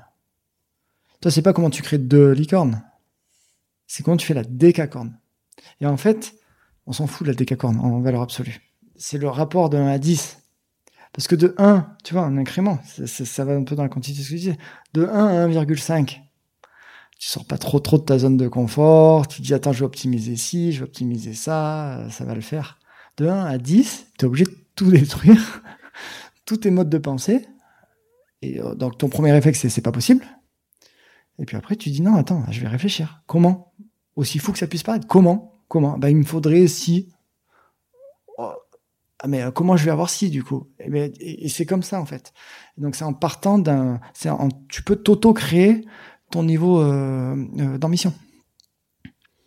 Merci. J'adore la, la, méthode du x10. Bonjour Christophe de Dog Delta aux États-Unis. Euh, j'ai un peu suivi l'histoire de TIDS aux États-Unis, très très belle histoire. je suppose que avec SoftBank, avec euh, l'objectif de la décacorne, les États-Unis euh, seront à terme euh, dans l'histoire. Vous voyez ça dans les deux, trois, cinq prochaines années? Dans les 24 prochains mois, clairement pas. Parce qu'on sait exactement euh, ce qu'on a à faire. On a déjà écrit euh, notre roadmap des 24 prochains mois. Donc, euh, c'est évidemment pas, pas le sujet. Euh, non, les US ne sera pas avant 5 ans, de manière agressive. Agressive. Si on y va, on y va. Voilà. C'est pas, on n'est pas du tout dans un, une logique de planter un drapeau. Si on y va, c'est, on y va pour, pour faire quelque chose de grand. Je suis épaté de la vision très claire en termes de timing sur quand elle est capable de le, de le cibler à, à les 5 ans, si. Notre. Euh... C'est beaucoup de temps. Hein, ouais. À, que, de travail. Ouais, j'imagine, oui. Mais du coup, est-ce qu'il y a aussi du temps d'études juste de, de, de, la taille des marchés un par un et après euh, des sortes d'analyses euh, de potentiel pour dire, bah, euh, avant le, les États-Unis, il y a effectivement tellement d'autres trucs plus importants. Ouais. Oui, oui. Euh, c'est marché, marché par marché, et, euh, et tu, il y a un ordre euh, pour le faire. Encore une fois, tout faire en même temps, c'est euh, la fameuse phrase. Euh, enfin, je sais pas si elle est fameuse, mais euh, demi-mesure, quart de résultat. C'est soit tu le fais. Qui trop embrasse mal étreint. Voilà. dans un vieux proverbe. Tout le monde et doit donc, citer euh... une, un truc là ou... Vas-y, toi. Concours de euh, Tous les hommes meurent un jour, mais seulement peu d'entre eux vivent vraiment. C'est Marcellus Wallace dans Brevard. Voilà. Très bon. Il a réussi à la placer. On avait, on avait parié qu'il n'arriverait pas, mais il arrive. Ah, des fois, il hein, faut être résilient, pour le coup. s'adapter. Merci. T'es pas entêté, c'est bon. Non, non, je m'adapte. Merci euh, énormément à toi, euh, Loïc, pour euh, la qualité de ce, cet échange et pour ton temps. Euh, merci à vous tous euh, qui, euh, qui étiez face à nous. c'est c'était un vrai plaisir aussi d'avoir bah, du coup les questions directement de l'audience. On se demande toujours quelles, questions ils auraient aimé poser à l'invité, qu'est-ce qu'on a raté, qu'est-ce qu'on. Bon bah au moins vous étiez là pour leur poser.